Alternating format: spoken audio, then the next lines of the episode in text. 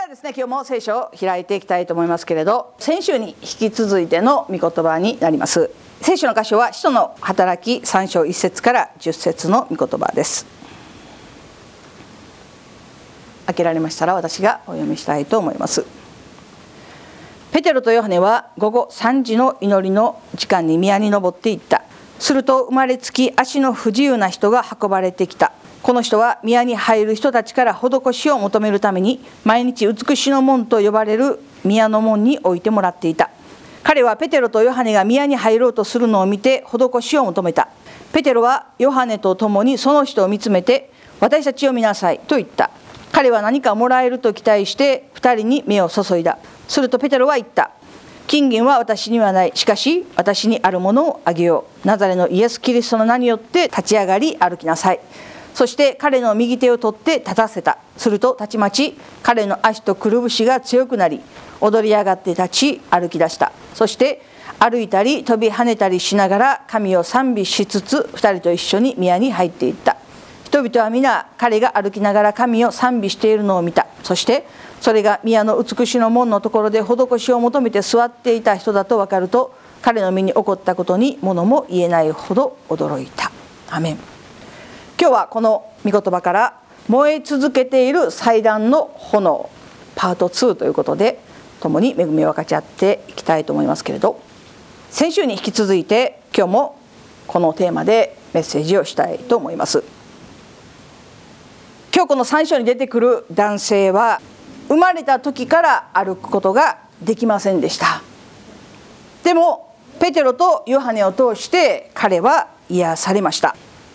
少し先週の復習になるんですけれどこの聖書の箇所で重要なポイントは2つ。1つはイエスの皆には力がある。もちろんある。でもそれ以上にイエスのお名前には力があるんだという信仰に力がある。というメッセージをしました。神様はイエスの皆には力があると信じる信仰を通して働かれるお方であるということを心から感謝いたします。そしてもう一つペテロとヨハネは立派な神様の人でした。私たちも立派な神の人であるべきです。神の人とは神様の言葉を宣言するとともに手を差し伸べるものでなければならないという話をしました。聖書にはそして彼の右手を取って立たせたと語られている通りであります。ここで注意すべき3種類のクリスチャンの話をしました。御言葉を宣言するだけで手を差し伸べないクリスチャン。言うだけ。言いっぱなしでも何もしない。責任を持たないクリスチャン。また手を差し伸べた手を引くことを知らないクリスチャン。それを愛と誤解して引き際がわからないクリスチャン。そして多くのクリスチャンは倒れていきます。もう一種類は差し伸べた手を引いた途端に祈ることさえしないクリスチャン。そのクリスチャンはもはや神の愛を失っていると言わざるを得ない。私たちはいつ手を差し伸べいつ引かなければならないかということをわきまえる神様の知恵が必要だと思うんですけれどアーメンでしょうか？先週メッセージをした中で私が動かない意思は動かさない変わろうとしない人には手を貸さないというメッセージをした時にひょっとしたら冷たいなと思われる方もいらっしゃったのかもしれないんですけれど誤解しないでいただきたいのは手を差し伸べてすぐやめた一回差し伸べてダメ変わる気持ちない。なもやめた。というような手の引き方をするわけではないということです。私たちは継続して手を差し伸べ続けなければならないけれどこれ以上手を差し伸べることがその人にとって益にならないという時には手を引かなくてはならないんですよ。自分がするのがしんどいからということではなくて相手にとってそれが有益なんですかどうなんですかということをしっかりと見極めなくてはならないんです。それが私たちの手の差し伸べ方引き方だということを知る必要があります。ですから私たちには神様の知恵が必要だしその知恵を求めなくてはならないと思うんですけれどアーメンでしょうか。先週メッセージを終えてそのところで座っている時にですね一つの思いが与えられました。それは私たちがどちらの側に立つんですかという思いです。先週最主張助はの7人の息子の話をしたのを覚えていらっしゃるでしょうか。彼らは最主張の息子です。家柄で言えば超エリートですよ。その息子たちがパウロがしている数々の奇跡を見て自分たちにもできるんじゃないだろうかと思って悪霊に言いました。パウロが述べ伝えているイエスの皆によって命じると彼らが語った時に悪霊は言いました。イエスのことは知ってる。パウロのことも知ってる。でもお前は何者だって。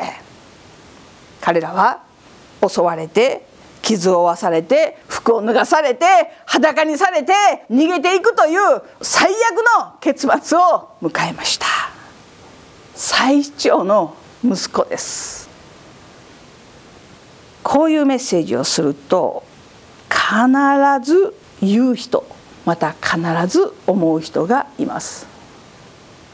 いやそんなんだったら私は怖くてイエスの皆によって宣言することなんてできないわ。いや怖くて悪霊にイエスの皆によって出ていきなんて言うことできないわ。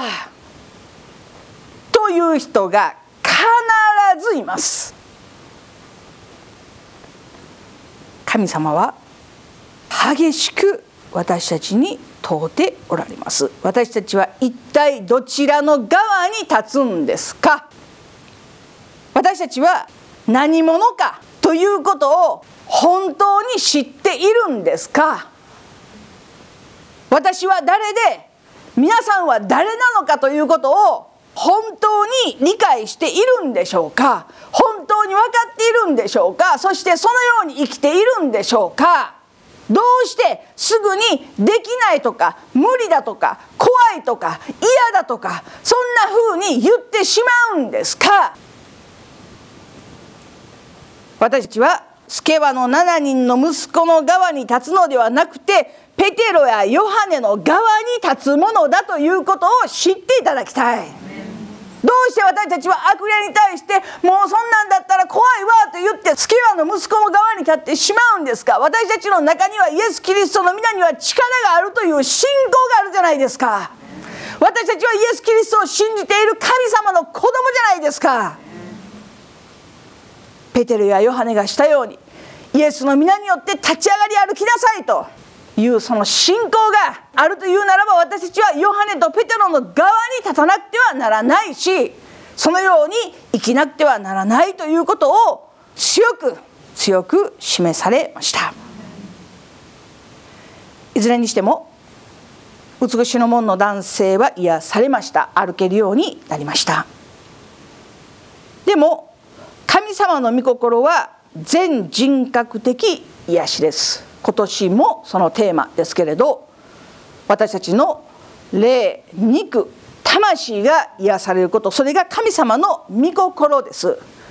去年の念頭にお話ししましたけれど霊肉魂は密接に関わりを持っているので霊と魂が癒されても肉体が病んでいるとその肉体の影響を受けてしまう。また肉体が健康であっても霊が病んでいるとその影響を受けてしまう。だから私たちが本当に健康を得たいというならば霊肉魂の健康が与えられなくてはいけないという話をしました。私たちには全人格的癒しが必要だしまた神様もそのことを願っておられるということを知っていただきたい。人々はこの男性が癒されるのを見て物も言えないほど驚きました。ペテロは言いました。12節。イスラエルの皆さんどうしてこのことに驚いているのですか？私たちが自分の力や経験さによって彼を歩かせたかのように私たちを見つめるのですか？16節。このイエスの名がその名を信じる信仰のゆえにあなた方が今見て知っているこの人を強くしました。イエスによって与えられる信仰がこの人を皆さんの前でこの通り完全な体にしたのです。イエスの皆には力があります。でもその名を信じる信仰のゆえに神が働かれるということを心から感謝します。信仰には力があります。イエスの皆を信じる信仰には絶大なる力があるということを今日もう一度知っていただきたいと思うんですけれどアーメンでしょうか。これらの出来事は神様が癒し主であるということを証明しています。でも神様を信じる信仰があれば全ての病が癒されるというわけではありません。どこに神様の御心があるのか私たちには分かりません。私は何人も見てきました。熱心な信仰者が病気で亡くなること。なぜですか？どうしてですか？と思います。教会の中でまた世にあっても素晴らしいクリスチャンとして歩んでおられる方がある日突然病気になって倒れて神の国に召される姿を何人も何人も見てきました。どうしてですか？なぜですか？と思います。ある時には僕先生の子供が生後間もなく命を落とすという場面にも立ち会ってきました。一度も家に帰ることなく病院で亡くなった子供です。なんで牧師夫妻の子供が生まれて数日で亡くならなくてはならないんですか？教会では熱心な祈りが捧げられました。私も何度も何度も病院に行きました。部屋に入ることはできなかったけれどガラス越しにどれくらい祈ったかもわからない。でもその悔なく彼は亡くなりました。じゃあ生まれてきた意味は何ですか？とふと思います。生まれて数日間の命。なぜその子は生まれそして神の国に帰っていったのか。その意味はその価値はその神の御心は何だったのか。わからないことはたくさんあります。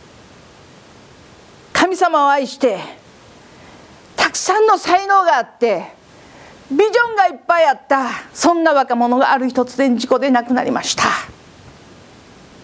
なんで？どうして？と思います。いまだに答えは見つからない。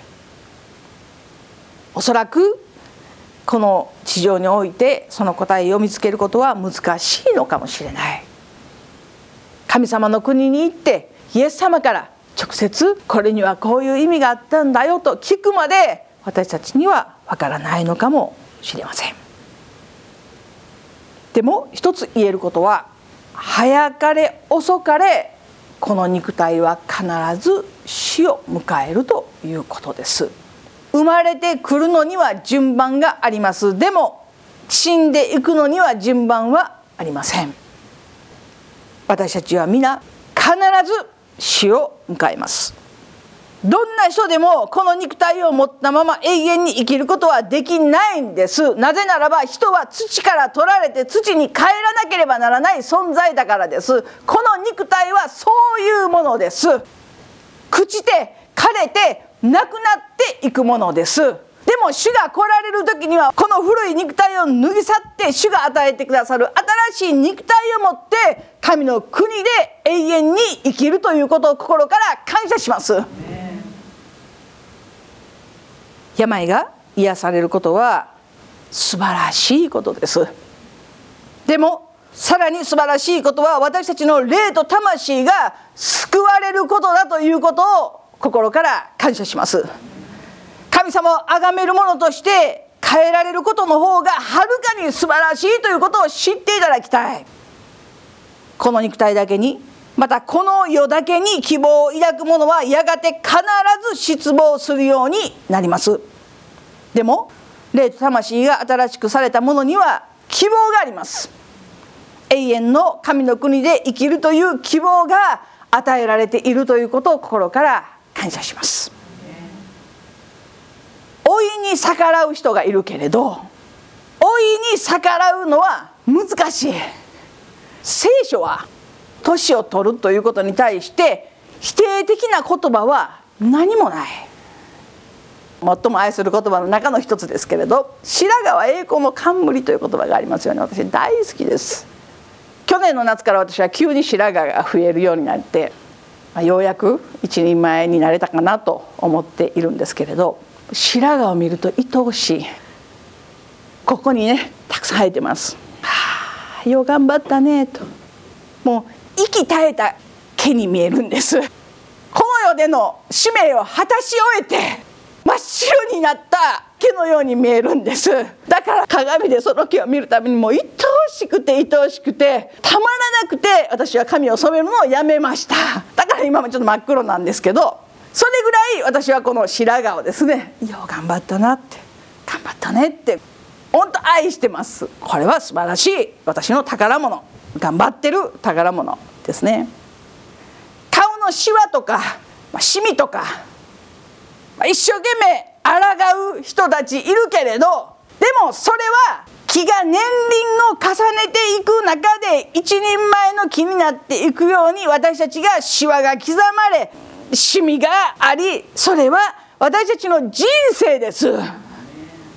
ここにシワがたくさんある人は笑いじわってよく言うんじゃないんですか？よく笑ってきた人生です。ここにシワのある人はもういつも苦しいこと難しいことばっかり考えてきた人だと言われています。私は小学校の時になんでみゆきちゃん怒ってんの？っていつも言われてました。ここにシワがあるからです、まあ、小学校の時からこんな顔してたんでしょうね。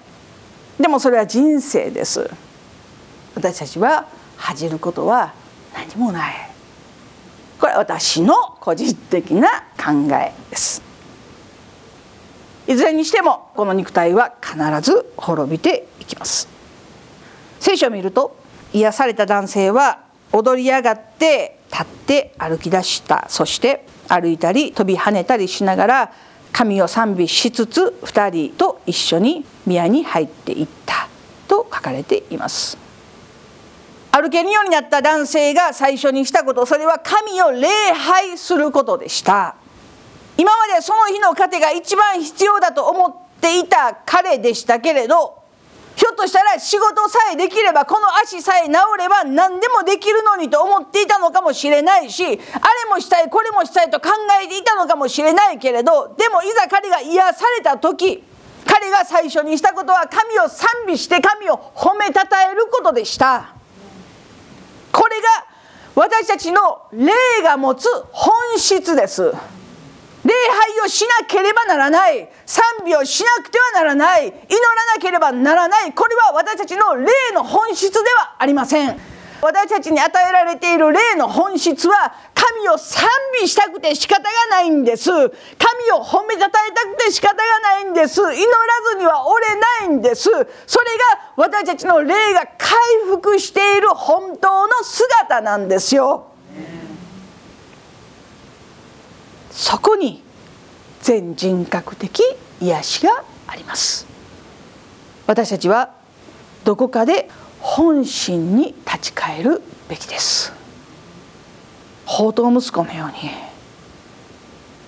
本心に立ち返るということは彼が父のもとに帰ろうと決めたように私たちもまた神様のもとに帰ろうと願うことそれが私たちの霊の本心です。私たちの肉体は土から来て土に帰るけれど私たちの霊は神のもとから来て神のもとに帰ると聖書ははっきりと語っているんじゃないんですか？私たちの霊は日々ダメージを受けています。なんで賛美するのが難しいんですか？なんで祈ることが難しいんですか？なんで礼拝することが難しいんですか？私たちの霊がダメージを受けてるんです。傷を受けてるんです。ではないんですよ。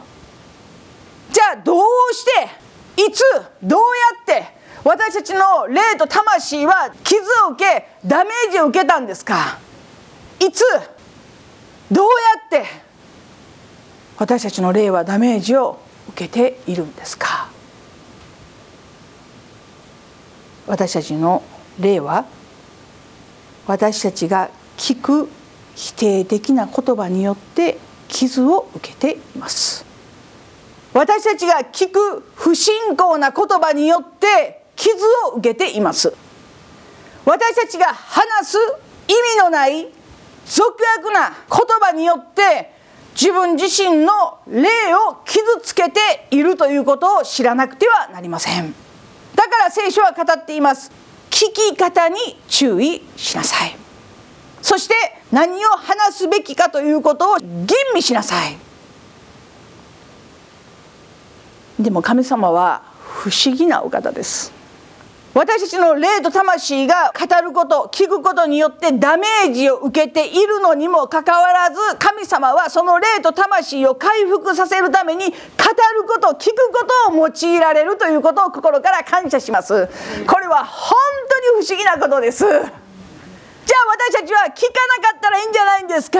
何も言わなかったらいいんじゃないんですか？神様はそういうお方ではありません。ダメなことをやめるんじゃなくて回復されるお方なんですよ。聞かない言わない見ない。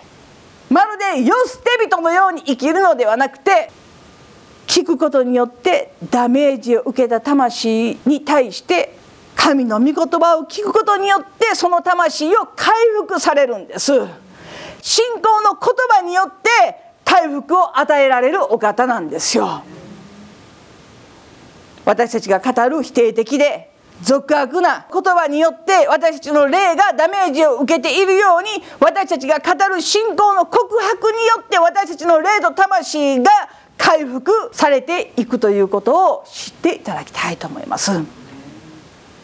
だから私たちは何を語るか何を聞くかそれら全てのことに対してしっかりと吟味する必要があると思うんですけれどアーメンでしょうか。最後に目の前にある問題さえ解決されればそれでいいという人もいます。そういう生き方を選ぶ人もいます。天国行けるんだからいいんじゃないんですか。この問題さえ解決されたらいいんじゃないんですか。このことだけ叶えられたらいいんじゃないんですか？根本的な霊と魂の問題に触れることを望まない人たちがいます。これはクリスチャンの話です。なぜなら根本的に霊と魂に向き合おうとするならば必ず罪の問題と向き合わなくてはならないからです。そして罪の問題と向き合う時には必ず痛みが伴います。自分のあまりの罪深さに嫌気がさすほどに心に痛みを覚えます。でも忘れないでいただきたい。イエス様がペテロの足を洗おうとした時に「主よ私の足を洗わないでください」と言いました。でもイエス様は言われました。私がもしあなたの足を洗わなかったら私とあなたとはもはや関係がありません。ペテロは言いました。主よ。じゃあ足だけじゃなくて手も頭も洗ってください。イエス様言われました。水浴したものは足以外は洗う必要がありません。全身が清いのです。あなた方は清いのです。主の言葉です。私たちは今日ここに立たなくてはならないんです。この御言葉に立たなくてはならないんです。主は言われました。全身が清いのです。あなた方は清いのです。二度主は言われましたよ。何度も言います。私たちは救われるために悔い改めるのではありません。神様との関係を回復させるために悔い改めるということを知ってください。もうこんな罪を犯してしまった。あんな罪を犯してしまった。こんな私が救われるんだろうか。こんな僕が救われるんだろうか。もうそこから脱皮しなくてはいけない。私たちは救われています。あなたは清いのですと主は語ってくださっていることを心から感謝します。でもイエス様はペテロの足を洗われました。それはどういうことですか？日々犯す過ちに対する悔い改めはしなくてはいけないということです。全身は清いのです。一度イエス様を信じて洗礼を受けた者は2度も3度も4度も5度も洗礼を受ける必要はないということですよ。全身は清いんです。救われているんです。私たちに残されていることは神様との関係の中で主を悲しませたことに対して神様ごめんなさいと言える謙遜さが必要です。イエス様はそのために十字架にかかってくださいました。旧約の時代は個人的に悔い改めるということは許されていませんでした。今がなんと恵み深い時かということを知る必要があります。旧約の時代には実際に人々は罪を犯すたんびに全焼の生贄を持って主の前に行かなくてはなりませんでした。捧げ物を捧げなくてはなりませんでした。祭壇で生贄を焼かなくてはなりませんでした。それが彼らの悔い改めでした。でも今ただ一度だけイエス・キリストが十字架にかかって全人類の罪の身代わりとなって死んでくださったことによって私たちの全部の罪が許されてあがなわれて神様との関係を回復する道が与えられているということを心から感謝します。信じるだけで神の子となれるというんですよ。信じるだけで救われるというんです。信じるだけで神の御国の修行を受け継ぐものとされているということを心から感謝します。多くの人は言います。信じるだけで救われる。そんな簡単なそうです。簡単でしょう。でもその背後にはイエス様の壮絶な十字架の死があるということを忘れてはいけないんですよ。イエス様が打たれたその打ち傷によって私たちは癒されました。イエス様が十字架の上で語られた全てが完了したというその言葉によって私たちの救いは完了しました。その壮絶な死の背後に私たちの救いがあるということを忘れてはいけない。自分たちが救われているその救いを簡単なもののように扱ってはいけない。もし自分自身の罪と本気で向き合うとしないというならばその場しのぎの応急処置だけでいいんですよというならば私たちに聖書は必要ないのかもしれません。極端に言えばイエス・キリストを信じる必要もない。教会に来る必要もない。他の宗教でも十分に心の拠り所になるところはいっぱいあります。反対に教会で語られるメッセージよりも心安らぐメッセージは世の中にあふれていますよ。その場しのぎの慰めを与えてくれる宗教はたくさんあります。この世には一時的な痛みを和らげてくれるもので満ち溢れています。でも主は言われました。すべて疲れた人重荷を負って苦労している者は私のもとに来なさい。あなた方を休ませてあげます。私たちはどこに行ったらいいんですか？何を求めたらいいんですか？どこで安息を得たらいいんですか？どこで重荷を下ろしたらいいんですか？教会の交わりですか？人々との触れ合いですか？感動的な説教や証ですか？もちろんそれらは私たちを神様のもとへ導く大事な架け橋になるものです。でも旧約の人々が全ての重荷を祭壇の前で下ろしたように今日私たちはイエス・キリストの十字架の前に重荷を下ろさなくてはならないんです。イエスの十字架の前にひざまずかなくてはならないんですよ。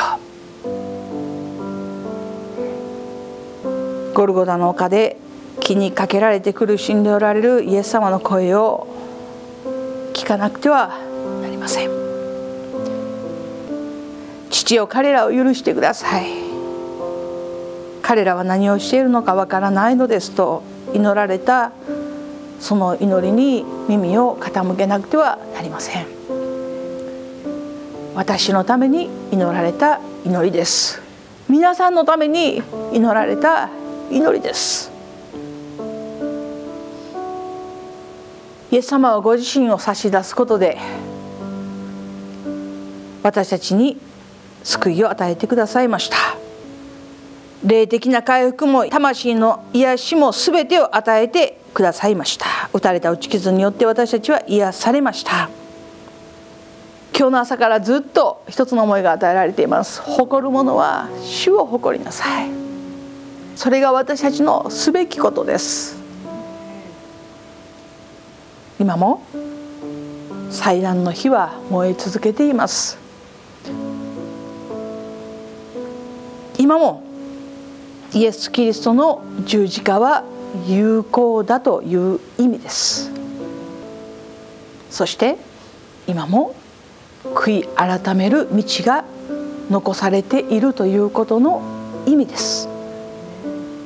今日もただイエス・キリストだけを誇りとするものでありたい。そのように心から願うんですけれどアーメンでしょうか。べて重荷を負って苦労している者よ私のもとに来なさい。あなた方を休ませてあげます。と言われたイエス様の言葉に対してその後に語られている御言葉をあまり知らないクリスチャンが多いんじゃないかなと思います。あまりにもこの御言葉が有名なのでその後に主が語られた本当のこの御言葉の意味を知らないクリスチャンが多いんじゃないかなと思います。重荷を負っている苦労している疲れているああ主のところに行こう。じゃあ平安が与えられます。とは聖書は語ってはいない。聖書は全て疲れた人重に負っている人は私のもとに来なさい。私があなた方を休ませてあげます。私は心が柔和でへりくだっているからあなた方も私のくびきを追って私から学びなさい。そうすれば魂に安らぎを得ます。私のくびきは追いやすく私の荷は軽いからです。大事なことは何ですか？どうやったら平安になるんですか？どうやったら安らげることできるんですか？どうすれば安心することできるんですか？重荷を下ろすだけでは十分ではないんです。自分の心配や悩みや苦しみという重荷を下ろしてイエスのくびきを負わなくてはならないんです。イエスのくびきを負っているものだけが心に平安が与えられるんです。心に安らぎが与えられるんです。私たちは言います。なんで平安ないんですか？なんで安心ないんですか？なんでいつも不安なんですか？聖書は答えています。イエスのくびきを追っていないからです。イエスから学んでいないからです。私は心が柔和でへりくだっているからあなた方も私のくびきを追って私から学びなさい。そうすれば魂に安らぎを得ます。主が語られたくびきとは田舎の人だったらご存知ですよね。2頭の牛を首と首をねつなぐものですよ。そして2頭が同じように歩くんですよ。私がイエス様とします。神は重荷を下ろしに来た人です。そして首き負わされました。イエス様がこうすればこうなるんです。庭で謙遜でへりくだっているのでこうなるんです。いやいや嫌です。自分だけもっとこんなんがいいんです。と言っても無理なんです。イエスがこうだと言えばこうなんです。右に行くなら右なんです。左に行くなら左なんです。止まるなら止まるんです。走るなら走るんです。これがイエスのくびきです。私は残りたいとか私は行きたいとか私は立ちたいとか私は座りたいとか関係ないんです。だから私たちのすることはどこ行きます？右？何します？もっと？へりくだる？許す？許す。左はい左愛する？愛する。あ許す？そういう人にだけ平安が与えられるんです。アーメンですか？うちに1匹の犬がいます。真っ黒な犬ですから苦労と言います。最近苦労は賢くなりました朝と夕方にご飯をやりますけどご飯を全部食べたらもうお尻をフリフリですね。全部食べたよアピールします。全部食べたよ一時食べなかった時があったのでね。食べたらご褒美をやるようにしています。私が気づかなかったら何してんやろってあご飯かご飯かって。あご飯食べた。勝ちこいね犬と喋る時何であんな赤ちゃん言葉になるんでしょうね。勝ちこいねとか言いながらですねおやつあげます。でもおやつあげる時に訓練します。待てします。最初はずっとそのおやつ見てます。近づいてダメ。でも最近は賢いです。おやつやったら自分が誘惑に弱いことを知っているので私の足の間に来ます。そして私の顔をじっと見てます。じっと見て時々唾飲みながら舌で口舐めながらよしと言ったら食べます。私はその光景を見るたんびにいつも学びます。私たちは問題や悩みや苦しみを見すぎて信仰を失ってしまう。すぐに誘惑を受けてしまう。でも私たちの見るべき方はイエス様です。学ぶべき方はイエス様です。どんなに美味しそうな誘惑があっても私たちが主を見上げている限りは安全です。主がよしと言われたことをすればいい。でも待てと言われたならば待たなくてはいけない。犬でさえ学んでいるのに人ができないのは恥ずかしいなといつも学ばされています。今日のテーマは祭壇の炎は燃え続けているというテーマです。イエス・キリストの十字架は今も有効です。悔い改める道が残されていることは幸いです。いつか必ず悔い改めることができない時が来ます。悔い改めたくてももうその時がない終わっている時が来ます。今日私たちが悔い改めることができる時に悔い改めそして主の前に重荷を下ろし主のくびきを折って主に従う。私たちであるようにと心から願うんですけれどアでしょうか。お祈りいたします。イエス様ありがとうございます。あなたの尊い皆をめます。今日主の前に悔い改める全ての道が与えられていることを心からありがとうございます。どうか私たちがイエス様のくびきを追って主に従うものとさせてくださいますように心からお願いいたします。霊肉魂の癒しを与えてください。私たちの傷ついた霊と魂をどうぞあなたの御言葉によってあなたの宣言によってまた私たちの告白によって癒してくださいますように心からお願いいたします。立派な神の人として主に習う者として歩んでいくことができるように導いてください。全てに感謝して愛する主イエスキリストの皆によって祈ります。